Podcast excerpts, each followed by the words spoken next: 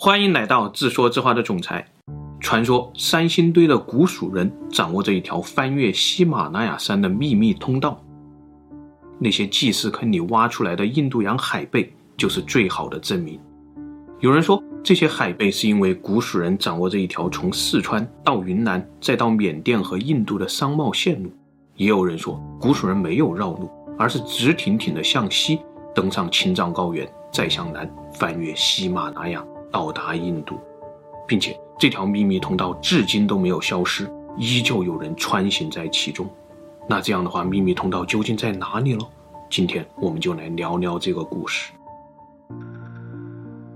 调查从剑阁蜀道开始，这里曾经是最险峻的蜀道之一，现在已经被开发成了旅游景点，叫做元老鸟道。上去之前先签生死状，每人两颗安全锁，挂在山崖的铁锁上。然后翻越绝壁，据说只要是爬完这段四百四十多米圆柔鸟道的人，就没有人不理解李白。什么叫做蜀道之难，难于上青天？你自己看呢。绝壁上的鸟道平均宽度三十厘米，最窄的地方十五厘米，距离地面五百多米。当风吹过来的时候，你扒在铁索上，绝对不会认为自己没有恐高症。有兴趣的朋友可以去体会一下。景区的工作人员会跟你说，这一段几百米的鸟道是最原始的蜀道模拟。古蜀人很早就掌握了在山崖上开凿这种小道的本领。四川是一个被群山环绕的大盆子，于是他们就在群山当中开凿了很多这种小路。古代的采药人、商人、旅客就是沿着这种小路进出四川的。李白写《蜀道难》的时候，和你现在刚从鸟道上下来的心情应该是差不多的。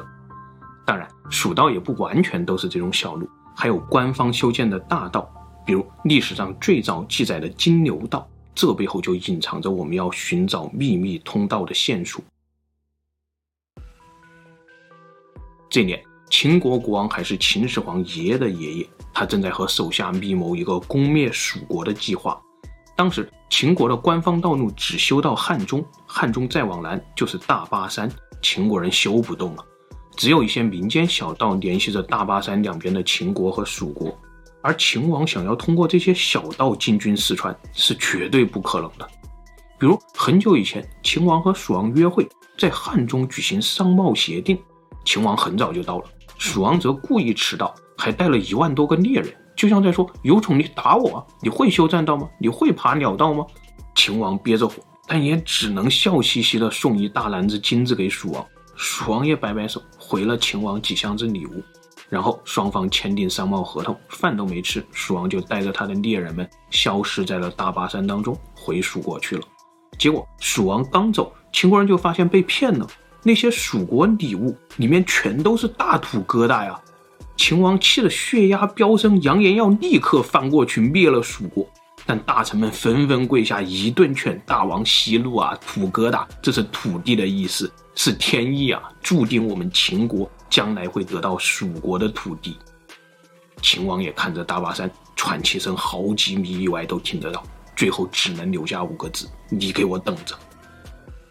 终于等到了这年，好不容易来了一次机会，蜀国和八国闹了起来，主动要和秦国友好，那秦王能不报仇吗？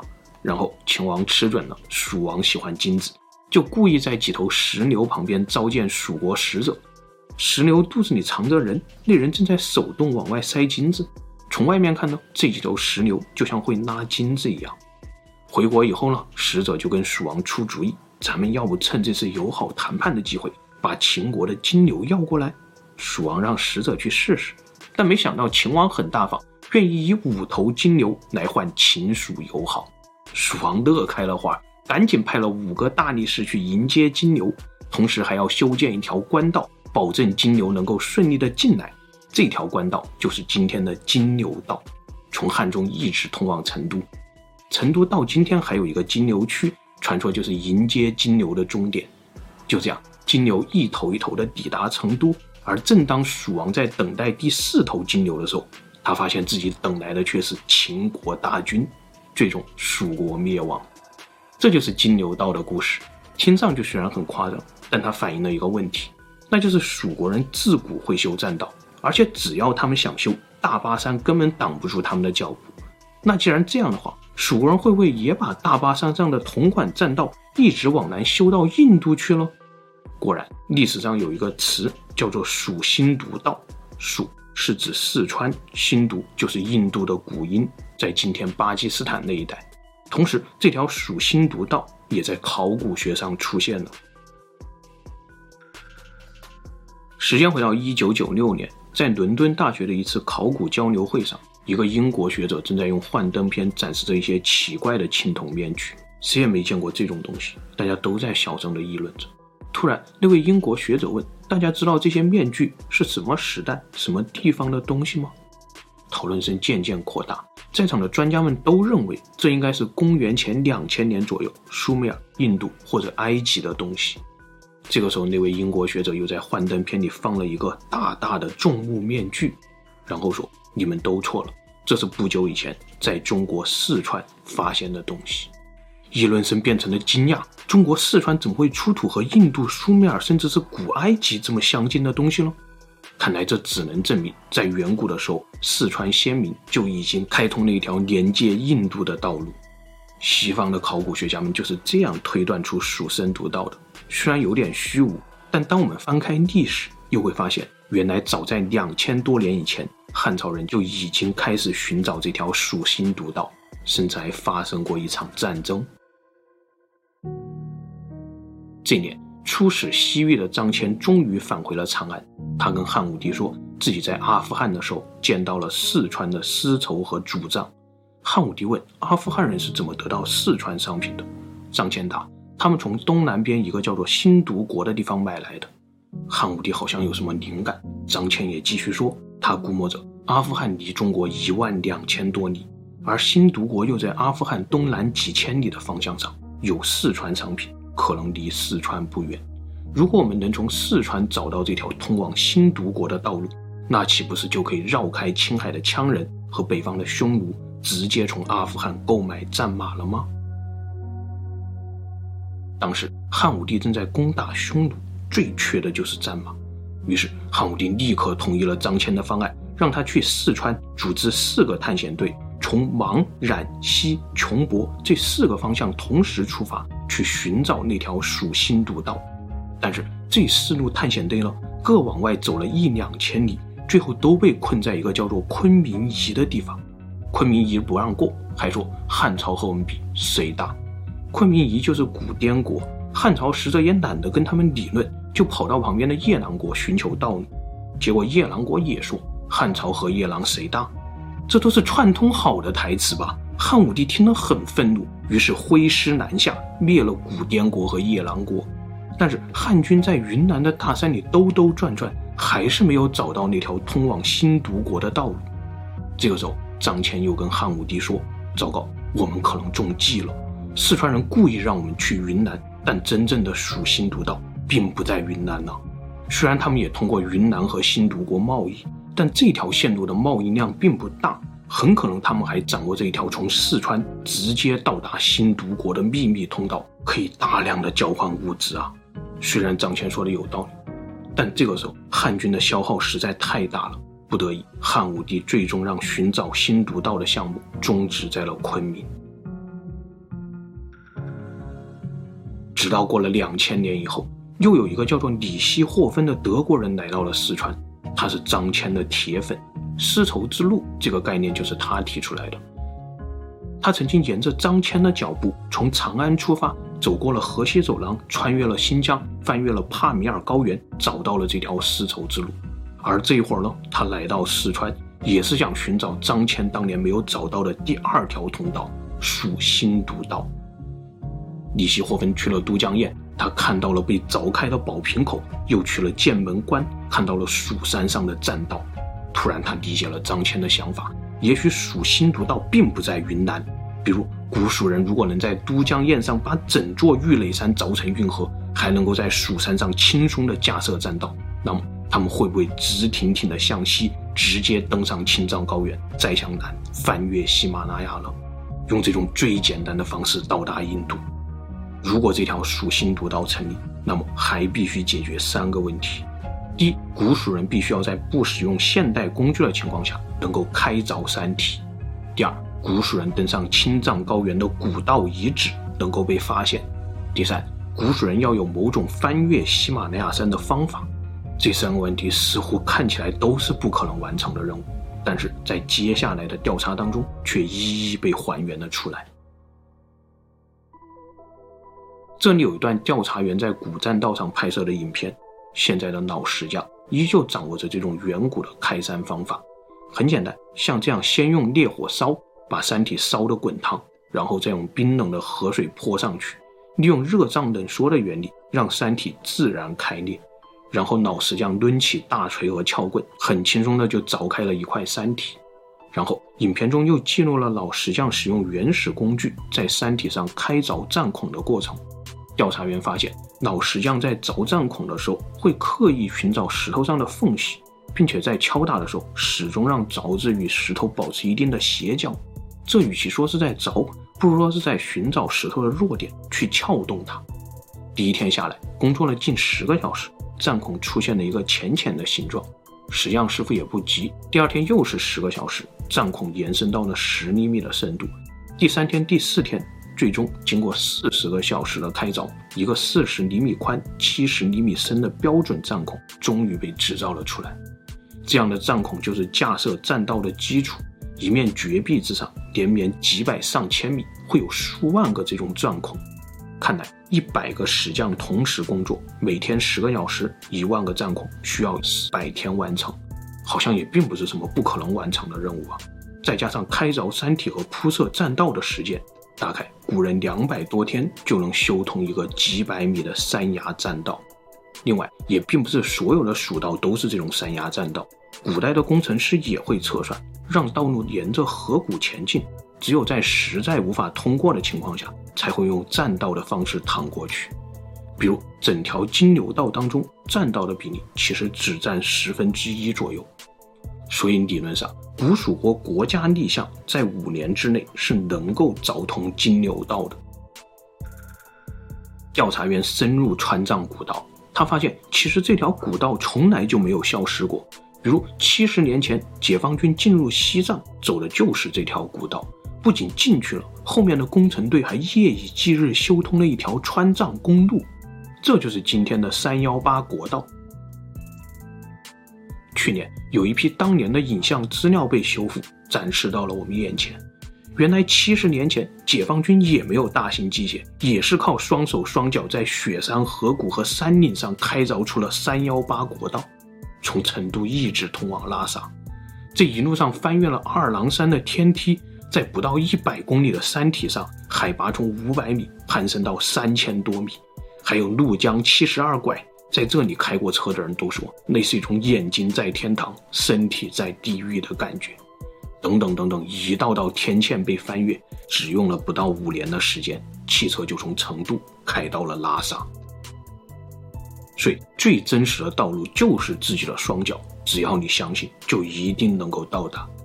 但是还有一个问题，也许不是信念能够解决的了，那就是当你沿着三幺八国道登上青藏高原以后。要如何翻越喜马拉雅山呢？这可是世界屋脊，能飞过去的候鸟都没有几只。古蜀人是如何过去的呢？二零一零年的时候，有一个摄制组深入藏地，拍摄了一部可以回答这个问题的纪录片。纪录片从一个叫做加热萨的小村庄开始，只有六百人。村庄在雅鲁藏布江的河谷里。雅鲁藏布江河谷，这是一个向南敞开的豁口。一年四季都迎接着来自印度洋的暖流，所以谷底四季如春。但抬头望去，河谷四周的雪山却在一年当中有十个月被大雪封锁，只有每年的八九两个月份，海拔四千米以下的雪山会融化。而每到这个时候呢，一场盛大的开山大运输会准时的展开，这是村里的男人们赌上性命的拼搏。因为村子里的很多物资都必须从山那边背回来，除了村集体必须的粮油和建材，每家每户需要的家具、铝合金门窗，甚至是洗衣机，这也都要从山那边背回来。而他们要翻越的那座山呢，正是喜马拉雅山。离他们最近的集镇在山北边，是三幺八国道上的波密县。运输队队长叫做吉格，三十三岁，担任队长已经八年了。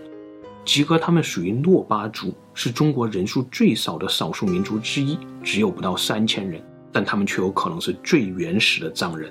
他们的祖先世代生活在藏南，每年都会翻越喜马拉雅山去和北边的藏族交易，也会去北边当官上班什么的。比如著名的诗人仓央嘉措，他就是诺巴族的兄弟民族门巴族人，也来自藏南。关于门巴、诺巴的具体故事，可以参考我们原来的会员影片。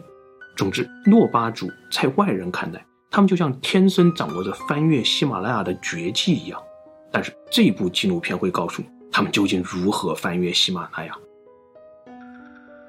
这天又到了八月，吉格正在检修马掌，准备出发。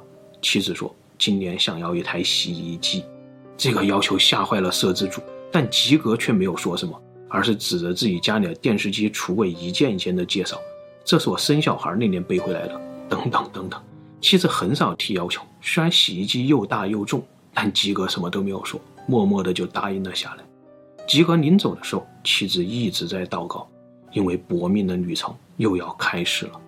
吉格他们从谷底出发。很快就要登上海拔四千六百五十米的水拉山，翻过水拉山，再缓缓下降，就能够到达北面的波密县。波密县海拔大约三千米。八月二十一日，吉格到达波密县，帮妻子选来选去，最终选择了那台虽然有点贵，但比较轻便的洗衣机，净重三十公斤。老板说这是保修单，一年之内有什么问题可以免费拿回来修。吉格说：“不用了，坏了也背不回来了，再给打点折好了。”老板帮吉格装好货物。接下来的三天当中，吉格就将背着这台洗衣机翻越喜马拉雅山。接着，吉格的运输队去领取了四十袋二十五公斤重的大米，这是政府的配额。运输队把这些大米运回去，政府会给他们发薪水。但如果不小心，马匹和大米滚落山崖，那么运输队不仅要承担自己的马匹损失，还要赔偿政府的大米。第二天八月二十二日，运输队上路，吉格能否顺利到家了？早上九点，运输队七个人、十九匹马开始向雪山出发。脚下的道路很泥泞，眼前的雪山很高大，但是山那头就是故乡。吉格十一岁就跟着父亲跑运输队，后来父亲病倒了，当时家里还没有马，吉格打算把父亲背到山这边的医院来，但最终还是放弃了。二十五岁的时候，父亲去世了，吉格成了家里的顶梁柱，还挑起了运输队队长的重担。路边上有彩色的小旗，上面写着保佑的经文。每年运输队路过这里的时候，都要换上一面新的。出发六个小时以后，吉格已经远远地落在了队伍的最后面。这天傍晚，运输队来到了水纳山的登山大本营，海拔三千两百米，帐篷有限，先到先得。这两个月里面，山南边的各个村落都会派出运输队，所以这条翻山线路是非常繁忙的。吉格他们到的早，顺利的住进了帐篷，而后来的运输队呢，就只能住在户外了，气温只有零度左右。开饭前，吉格念着佛珠，明天就要翻山了。据说这样念佛，即使摔死了也不会下地狱。帐篷外的雾气开始降了下来，这是坏天气的预兆啊。炊事长煮了牛肉和白米，这都是平时难得的奢侈食物，大家心照不宣。这是登天之前的大餐。第二天一早，马匹都被喂上了白米饭，因为接下来的半天之中，运输队要一口气攀登一千四百米，必须赶在中午之前翻越山顶，否则下午变天，山顶上凶多吉少。出发两个小时以后，山路变成了雪谷。氧气也越来越稀薄，只有平原的百分之六十左右。经过雪谷，又是一条十公里的绝壁小路，连马匹都被吓得不敢前进。吉格没有任何保护，他还要尽量往外沿走，避免山体碰撞到洗衣机。海拔还在攀升，气温降到了零度，潮湿的空气也变成了雨珠落了下来。吉格满身是汗，这会儿更加冰冷。但他没有休息，只是加了一件外套，就继续向山顶出发。必须争分夺秒，因为如果一会儿雨水变成大雾，那么什么都看不见，很容易踩空或者遭遇雪崩。八年前，吉格的叔叔就是这样丢掉性命。雾越下越大，但幸好吉格也赶在中午前到达了山顶，接下来就是下山的路了。下山的路是碎石和陡坡，马匹加上货物有三百多公斤重，所有的力量全部压在马匹的前蹄上。如果这个时候马失前蹄，后果不可想象，可能会像多米诺骨牌一样牵连整个运输队。吉格说，下山的道路很危险，几年前就赶上雪崩，马没了，运输队还死了七个人，这些年冻死了、累死了、滚下去摔死了，数也数不过来。但最终，吉格他们很幸运。赶在天黑前下了山，来到了鸭绿藏布江的草原地带。这是第二天的傍晚，终于到了营地，所有人都累得说不出话来。吉格也开始发烧，裹着毯子蒙头就睡。第三天，故乡近在眼前，运输队又钻进了一片热带雨林，气温上升到三十摄氏度。没有人敢在这里停留，因为如果落单，雨林里的毒蛇、熊豹，甚至是蜥蜴和蚂蟥。都可以轻松地杀死你。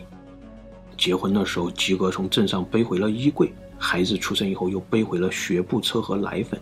家庭成员越来越多了，吉格又背回了更大的饭桌。后来村子里通了电，七哥又背回来电视机和这次的洗衣机。就这样一趟又一趟，七哥背回了全家人的幸福。下午四点，七哥终于到家了，都没来得及歇息，就开始给妻子介绍洗衣机的使用方法。最后，妻子说：“明年想要电冰箱。”